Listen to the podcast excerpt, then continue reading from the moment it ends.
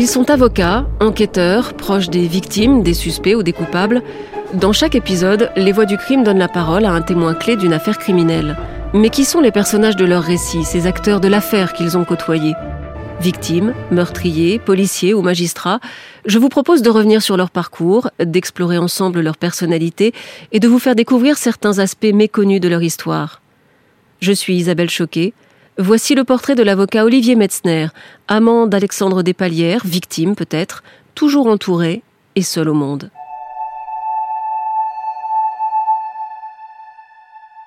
Ils se sont frôlés pendant longtemps années 80-90, sans se connaître, ils fréquentaient les mêmes lieux, le tout Paris homosexuel, avec le même goût pour ce qui brille, les vedettes, le luxe, le pouvoir. La même attirance aussi pour les paradis artificiels. La vraie rencontre a lieu en 93. C'est une arnaque déjà, une manipulation. Olivier Metzner est contacté par un ami, un jeune producteur de films. Il veut porter plainte contre des palières pour vol, escroquerie et empoisonnement, car il s'est fait dépouiller dans des circonstances troublantes, le cerveau embrumé par les médicaments que lui fournit celui qu'on surnomme Vidal. Metzner prend le dossier, Despalières l'apprend. Aussitôt, il se rapproche de l'avocat. Il lui tourne autour, il l'aguiche, il l'ensorcelle. Il a pour lui la beauté du diable, les bonnes manières et le charme d'un archange maléfique. La jeunesse aussi, vingt ans de moins. Olivier Metzner tombe fou amoureux de ce garçon qui est finalement tout ce qu'il n'a jamais été, séduisant, charismatique, désinvolte. Pour lui, il lâche son client, son ami. Il monte un contre-dossier, il fait taire quelques témoins sans doute.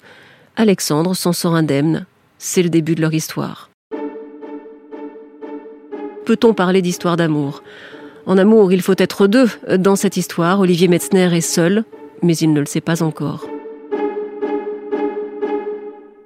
Seul, comme il l'a toujours été. Dans sa famille, déjà, c'était comme ça, dans sa Normandie natale. Une famille moins modeste que ce qu'il a voulu faire croire par la suite.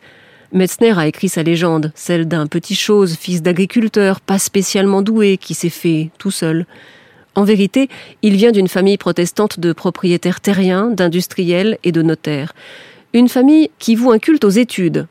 Pas de chance, le jeune Olivier est un cancre, un garçon sans grâce, sans éloquence, plutôt timide, mal dans sa peau, mal aimé, victime d'abus sexuels possiblement, mais bien sûr, il n'en a jamais parlé. Il parle peu, en général. Mais à l'intérieur, ça bouillonne. Sa famille, il la déteste. Il ne s'aime pas beaucoup lui-même. Il rêve d'un ailleurs.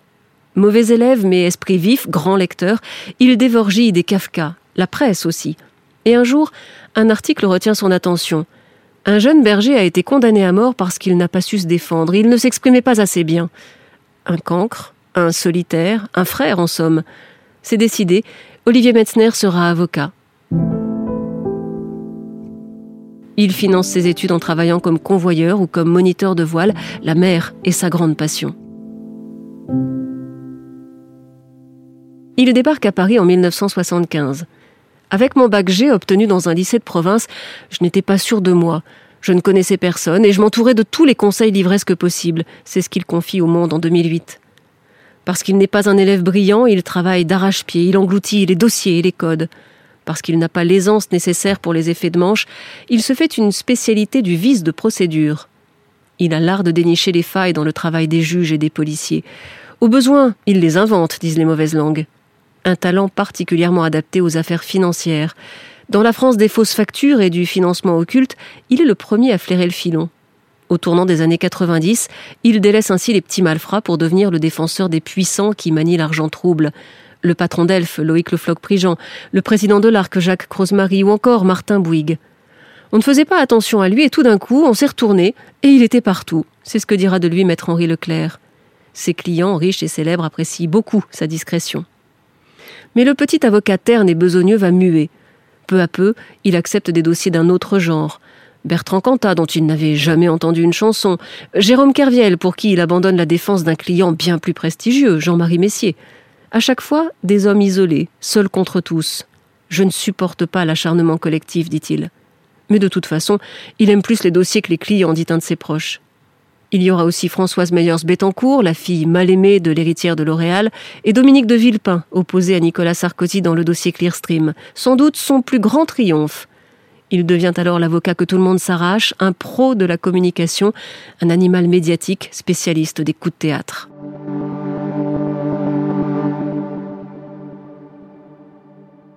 Il est partout, oui, mais aimé de personne, et il ne fait rien pour l'être. Car c'est vrai, il n'est pas un ténor des mais en privé, ou face au micro et aux caméras, il est redoutable, toujours un bon mot, une pique bien affûtée. Sa liberté de ton flirte avec le mépris et l'injure. Avec le procès Villepin, Metzner a fait son coming out de la méchanceté, lâche un confrère.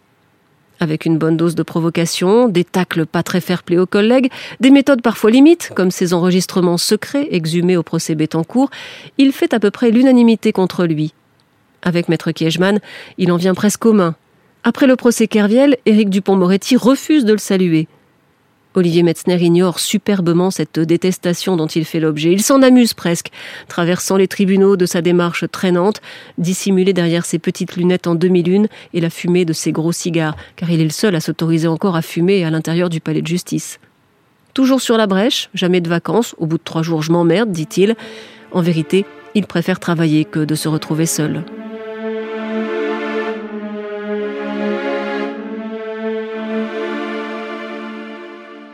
Dans cette vie d'ours mal léché, il y a eu pourtant une parenthèse plus joyeuse. Nous sommes au milieu des années 80. Olivier Metzner noue une amitié profonde avec Yves Monrouzy, le présentateur vedette du Trésor de TF1. Pendant des années, il sera de tous les dîners et de toutes les fêtes données par le journaliste et sa femme, Véronique d'Alençon. Dans leur milieu, il peut enfin assumer son homosexualité. Ses soirées sont peuplées de stars du showbiz, de flics et de voyous, de grandes gueules excentriques. Il est très proche d'Annie Girardot, complicité de Camé, ils ont le même dealer. Tout ce petit monde échoue souvent au palace, au bain-douche.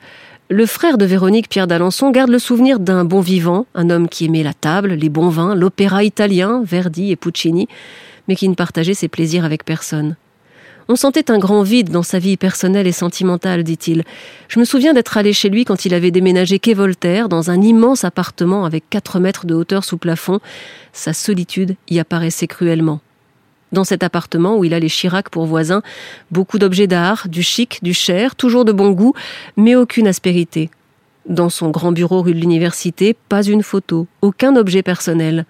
Il paye parfois pour avoir un peu de compagnie, se découvre séropositif. C'est cet homme-là que rencontre des palières. Je lui avais dit, papy, il se passera jamais rien entre nous. Je lui ai résisté et donc il était très amoureux de moi. C'est ce qu'Alexandre racontera aux enquêteurs, sans aucun égard pour celui qu'il surnomme Patapouf. Pendant près de vingt ans, ils vont être amants de loin en loin. Olivier Metzner est devenu l'un des avocats les plus chers de Paris. Il se fait conduire au tribunal en jaguar, possède une gentilhommière à Rambouillet et entretient ce jeune homme qui le subjugue. Celui-là et quelques autres tout aussi avides et tyranniques. Quand Despalières va chercher fortune ailleurs, en Californie ou en Australie, il continue à lui envoyer des mandats Western Union. À la mort de Peter Aikin, il le loge. Mais l'emprise a ses limites. Tout bascule alors qu'il s'apprête à plaider dans le procès Bettencourt. La police connaît ses liens avec des palières. Elle veut l'entendre sur la disparition de l'ancien boss de la Warner. Il découvre alors que le parcours de son protégé est semé de morts suspectes. Il entrevoit ce qu'il ne pouvait imaginer, ce qu'il n'a jamais voulu voir peut-être. Un moment vertigineux. Il laisse un dernier message. Je me retire de ton dossier. Trouve-toi un autre avocat. Et c'est terminé. Il ne décroche plus son téléphone. Il ne verse plus d'argent. La vengeance est quasi immédiate. Despalières l'accuse d'avoir aidé à la rédaction d'un faux testament. Il tente de l'entraîner dans sa chute. Pour un homme aussi secret qu'Olivier Metzner, le coup est rude. Il ne peut plus ignorer qu'il est seul, qu'il l'a toujours été. Plus que jamais, il s'isole. Rambouillet n'est pas assez loin. Il achète l'île de Boédic dans le Morbihan, une folie à deux millions et demi d'euros qu'il revend quatre fois plus cher deux ans plus tard pour acheter un bateau, le Théorème. Alors qu'il évoquait un projet de croisière dans les Cyclades, Olivier Metzner est retrouvé mort noyé près de son île en mars 2013. Il n'a pas su se défendre de lui-même, dira l'un de ses associés. Il a laissé une lettre, l'autopsie conclut à un suicide, une mort en solitaire, noyé dans cet océan qui le fascine depuis l'adolescence. Il a navigué avec Tabarly, il en parle souvent. C'est l'un de ses meilleurs souvenirs et un regret plus grand peut-être qu'on ne l'imagine. En témoigne cette interview accordée en 97 au journaliste Denis Robert. Au détour d'une question, les larmes montent. L'avocat demande à couper la caméra. Il éclate en sanglots et fait cette confession J'ai raté ma vie. Mon vrai bonheur aurait été d'être marin et de partir en mer.